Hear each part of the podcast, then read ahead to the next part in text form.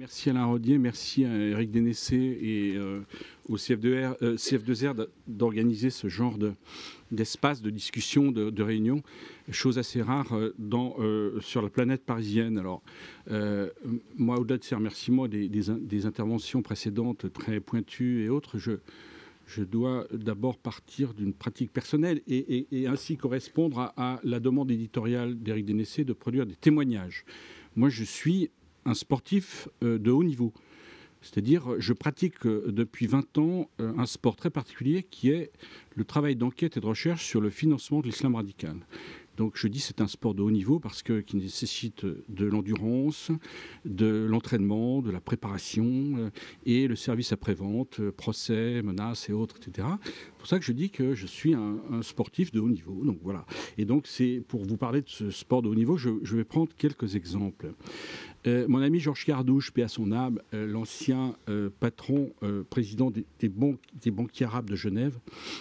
m'avait dit un jour si tu veux comprendre quelque chose à la structuration de l'islam radical et de ses mouvements, suis l'argent. Tu verras, l'argent, c'est comme l'eau, ça coule où ça peut, mais en tout cas, avant de couler, ça dessine des traces sur le sable, et ces traces-là, tu verras qu'elles t'éclaireront sur l'organisation et la structuration euh, du, salafisme, mais aussi euh, du salafisme et du djihadisme contemporain de manière plus élargie, y compris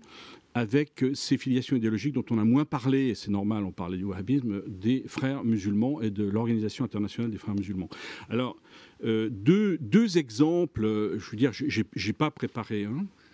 contrairement à mon ami Alain, qui lui est très studieux et, un, militaire sérieux et compétent. Moi, je n'ai pas préparé, donc je, vais procéder par petites touches pour ne pas dépasser mon temps de parole. Je prendre deux exemples sur le financement de l'islam radical et le rôle de l'Arabie saoudite.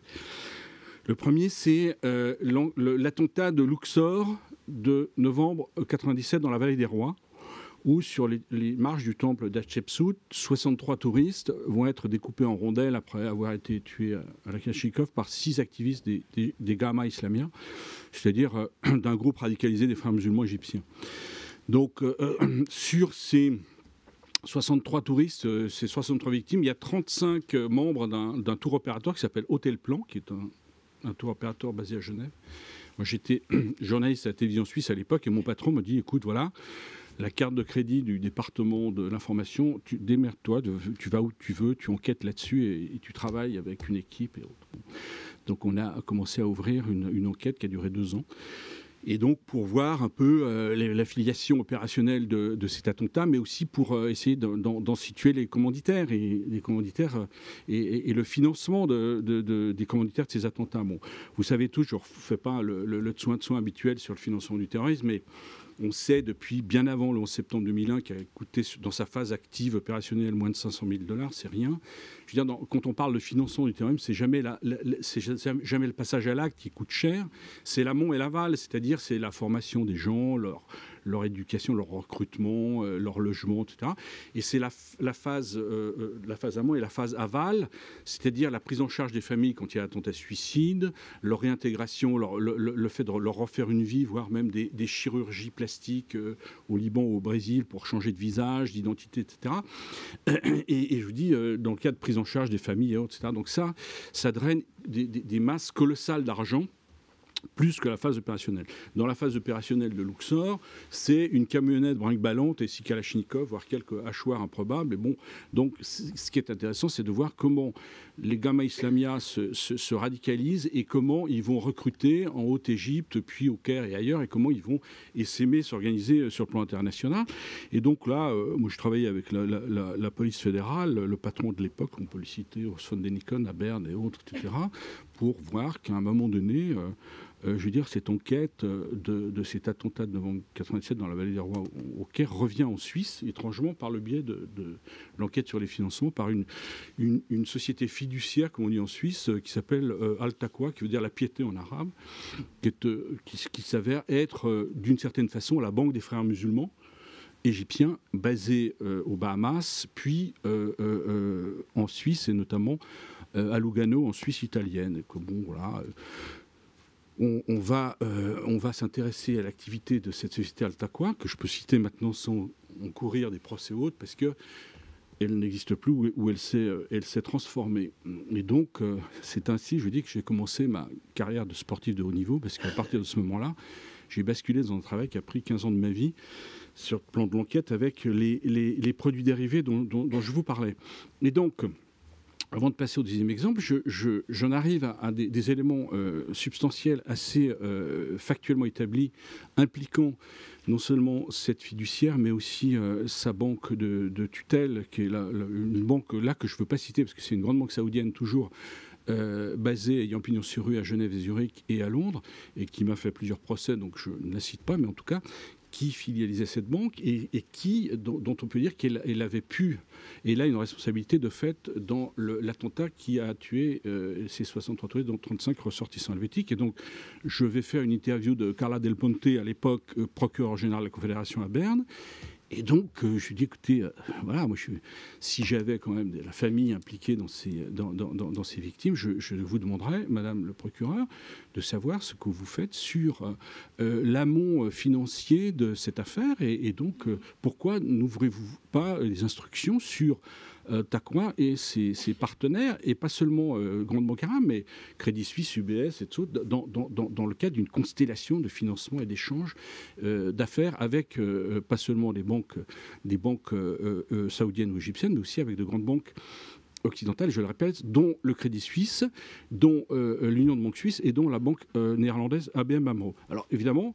et, c'est la chute de mon premier exemple, Cara Delmonte me dit mais la Bévia, vous êtes complètement fou mon métier, c'est pas de déstabiliser ou de démanteler la place bancaire helvétique, parce que si j'ouvre une instruction sur Takwa, ou la banque en question, dans les heures qui vont suivre, ce, seront des milliards de dollars euh, euh, d'origine saoudienne euh, placés, investis dans les banques en Suisse, entre Lugano, Genève et Zurich, qui quitteront la place bancaire helvétique. Donc voilà, fin de rideau, circuler, il n'y a rien à voir. Donc ça c'est premier exemple impliquant cette financiation, cet enchevêtrement d'intérêts saoudiens, dans, un premier temps dans les systèmes bancaires euh, euh, saoudiens, égyptiens et autres, mais aussi dans le, grand monde privé, sinon dans le, secteur du private banking, comme on dit, qui implique des, banques américaines qu'on peut nommer, comme euh, Goldman Sachs, la Chase ou Morgan Bank, qui font du private banking, très, très installé et ramifié en Suisse. Je vous rappelle qu'à Genève, par exemple, qui est une petite ville de l'ordre du poids démographique de Grenoble, 350 000 habitants, vous avez 1040 avocats inscrits au barreau de Genève. 40 plaident, les 1000 autres, euh, que font les autres? Ils font, euh, comme on dit euh, dans le jargon, de la panaméenne, du compte numéro, c'est-à-dire qu'ils ils inventent des, sociétés offshore dont ils changent la configuration et l'implantation toutes les semaines. Le meilleur exemple de ça, c'est un, jeune, enfin moins jeune maintenant, qui s'appelle Boudin du Nord, qui est des avocats de, Ben Laden Group, la holding de la famille Ben Laden, qui est le, grand BTP, le, le Bouygues du Proche-Moyen-Orient, est basé à Genève. Donc, euh, ce brave homme, lui, euh, tous les jours que Dieu fait, fait des, sociétés offshore qui, changent pour euh, faire écran et masquer un certain nombre de, mouvements de capitaux. Donc, voilà un peu le, cadrage de, et les, aventures dans lesquelles m'avait embarqué mon ami Georges Cardouche pour arriver au deuxième exemple. L'année suivante, en novembre 98, cette fois-ci, c'est les, ambassades de Nairobi et d'Ar es Salaam qui partent en fumée, qui sont l'objet d'attentats euh, suicides de, camions-citernes bourrés de, Semtex et qui volent en éclats. Et donc là, je, vais sur place assez, vite pour prolonger ma, mon enquête. Et donc là, j'ai quelques. On se rend compte très vite. Euh, le FBI fait un travail de police extraordinaire. Donc euh, le FBI, dont un un ami très proche qui est à la retraite maintenant, mais dont on taira le nom, qui euh, me dit écoute, on est très emmerdé parce que dans les poussières d'explosifs qu'on a retrouvées et sur Nairobi et sur Dar es Salaam, ça nous ramène à un composant de Semtex qui est un explosif euh, euh, militaire américain qui est assez rare quand même. Donc là, on essaie de, tracer comment et qui a pu fournir cet explosif et à qui. c'est ce qu'à l'époque on a appelé le Ben Laden Gate, qui a donné lieu à une confrontation entre euh, NSA, CIA et d'autres agences de renseignement américaines de l'FBI qui faisaient un travail de police basique. Et donc, ayant établi très clairement le rôle d'une ONG, encore une fois, ci on sort du secteur bancaire, qu'on peut citer aussi qui a disparu, en tout cas qui s'est retransformé depuis, qui s'appelle Mercy International, qui était basé en Albanie, puis à Zurich. On retrouve la Suisse, mais aussi en Afrique, notamment au, au, Soudan. eh bien, Mercy International a vraisemblablement fourni le financement et la logistique de ces deux attentats majeurs qui, je vous le rappelle, pour, pour riposte, ont eu des bombardements de la chasse américaine sur des, usines d'aspirine basées au Soudan. Alors, ce qui est quand même assez curieux comme type de dérivatif, mais on savait très bien que cet exemple-là, y compris dans son financement et sa logistique, mettait en cause une guerre de services comme on a pu en connaître dans la France éternelle entre la DSC, la DGSE, voire d'autres. Mais là, très clairement, classiquement, et ça sera récurrent sur les affaires de terrorisme, entre le FBI et euh, et la CIA et, les services euh, affiliés. Donc là, euh, euh, pareil, hein, je veux dire, de nouveau, quand on a suivi et essayé de tracer cette ONG, on, est tombé sur des trucs assez curieux avec des, des, des, des, des boards et conseils d'administration impliquant des personnalités de la démocratie chrétienne italienne, une implantation à Milan et autres. Donc là, on rentre dans ce que j'essaie d'expliquer dans mon, petit opuscule dernier qui s'appelle Mondialisation face, cachée, terrorisme face cachée de mondialisation, c'est que le terrorisme génère euh, non seulement une géographie, mais une géopolitique. Et dans cette géopolitique-là, l'Arabie saoudite effectivement un, acteur de premier plan. Euh, troisième exemple, avant de, de, parler de manière plus générale, les groupes islamiques armés algériens, moi comme journaliste de base, j'ai fait un travail de reporter en Algérie entre 88, premiers attentats des groupes Bouyali, euh, jusqu'en 98, la décennie sanglante algérienne, avec l'interruption du processus électoral en décembre 91, l'installation du comité d'État en janvier 92 et le, début de la, folie sanglante et meurtrière de, des tristement célèbres groupes islamiques armés algériens. Euh, qui ont, euh, enfin, je veux dire, partenaires. Euh, il y avait l'armée islamique du salut aussi du fils, mais dans cette guerre civile algérienne qui a fait, ou, en tout cas, plus de 200 000 victimes. Et là, pareil, on s'est rendu compte que dans le financement des GIA, il y a des petites valises de, billets qui faisaient Genève, Le Caire, Alger, de manière assez détournée. Donc, on, a suivi quelques-unes des valises en question. Et donc, ce travail a abouti et là ça me ramène une, remarque de Pierre Connaissant, donc à, quelques, euh, quelques documentaires pour le magazine Temps Présent, qui était la carte de visite de la télévision suisse romande à l'époque, qui était un, magazine qui faisait beaucoup d'international, très exporté, etc. Et évidemment, euh, toutes les informations qu'on n'avait pas pu utiliser pour ces documentaires, j'en ai fait un petit livre, et je ne dis pas ça par autocitation personnelle, mais euh, qui m'amènera à, mon dernier point, qui s'appelle euh, qui s'appelle toujours Les dollars de la terreur, publié chez Grasset en 98, c'est-à-dire bien avant euh, le 9/11. Et alors, Pierre, ce, petit livre parle non seulement, et c'est son fil rouge, de la diplomatie religieuse et financière de l'Arabie saoudite, mais c'est presque l'objet même l'objet du livre. Il y a d'autres travaux, tu connais ceux d'Alain Chouet, ceux d'autres amis, les tiens évidemment, qu'on rappelle régulièrement, mais ce qui est intéressant, et là, encore une fois, c'est pas du tout, euh, euh, je ne me livre pas du tout un exercice narcissique, mais ça a valeur de symptôme sur le fonctionnement de la presse et de l'édition française. Moi, ce petit livre-là sort euh, chez Grasset en, 1998, 98, a un succès d'estime, est traduit en russe, en serbo-croate, en grec et en roumain, mais ne fait pas une seule ligne dans un média français. Et, encore une fois, je ne suis pas,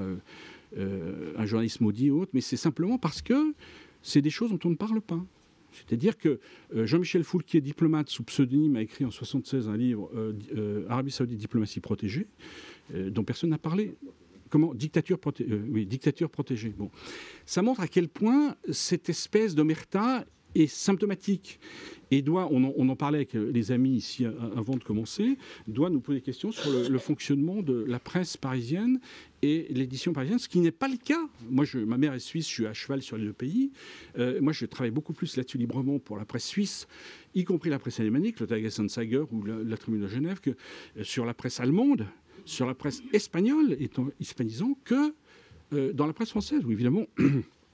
aucune espèce de hormis le, système des, happy few cachetonnés dans les différents. Moi, j'ai passé l'âge de, cultiver mon, mon, ego sur le plateau de télévision, mais disons qu'il y a un tropisme et une, épistémologie des médias français et parisiens en particulier, parce que souvent la presse de, province, la est, est, moins bornée, mais qui pose question dans ses connexions et ses enchevêtrements avec les langages officiels du Quai d'Orsay. Moi, j'ai beaucoup d'amis diplomates euh, et euh, dans différents secteurs et j'ai beaucoup euh, été un, usager des voyages de ministres et autres, etc. Et on sait comment, je veux dire, les éléments de langage fonctionnent et autres. Mais en tout cas, je sais que depuis euh, Juppé et, Fabius et autres, il y, a, il y a des listes très clairement, et je peux le dire, qui, de gens qui sont systématiquement barrés et, déclarés persona non grata, et que, il faut le dire, dans ce pays, la, la censure, et pas l'autocensure molle, comme on dit actuellement, la censure stricte, lourde, a fait son retour en France. Donc voilà, les quelques points que je voulais aborder, je crois que j'ai encore cinq minutes, euh, ah Monsieur le Président, deux minutes. Donc tout ça pour dire que, en, conclusion, euh, si vous voulez, euh, depuis un certain temps quand même, depuis surtout les attentats en France et, et, donc quand même leur filiation que les journaux ont fini par faire sur le plan du salafisme et du wahhabisme, il y a eu quand même une levée partielle d'interdits sur l'omerta saoudienne tes bouquins, euh, mon cher Pierre, ceux de Chouet et autres en témoignent, où là, quand même, on a commencé par se poser des questions, et on commence à se poser des questions sur euh, l'Arabie saoudite, le wahhabisme et le fonctionnement de, cette, de ce pays qui est le seul au monde à porter euh, le nom propre d'une dynastie. Tout ça pour dire qu'aujourd'hui encore, cette dynastie, y compris dans son ambassade à Paris, a une, un travail d'influence. Parce que, alors, la réponse de mise en cause de l'Arabie Saoudite dans les derniers attentats en France ou ailleurs, quand on sait que c'est des avions du Qatar ou de l'Arabie Saoudite qui transportent des flingues et du matériel qui servent à tuer nos soldats engagés dans les IFORAS ou dans la bande sahélo-saharienne, à un moment donné, même si le Premier ministre ou le, président disent on n'a pas de preuves, alors que euh, certains dans cette salle sont très bien placés pour savoir qu'à la DGSE, euh, des piles et des piles de notes blanches amènent des preuves, et ça depuis des décennies. Euh, tout ça pour dire que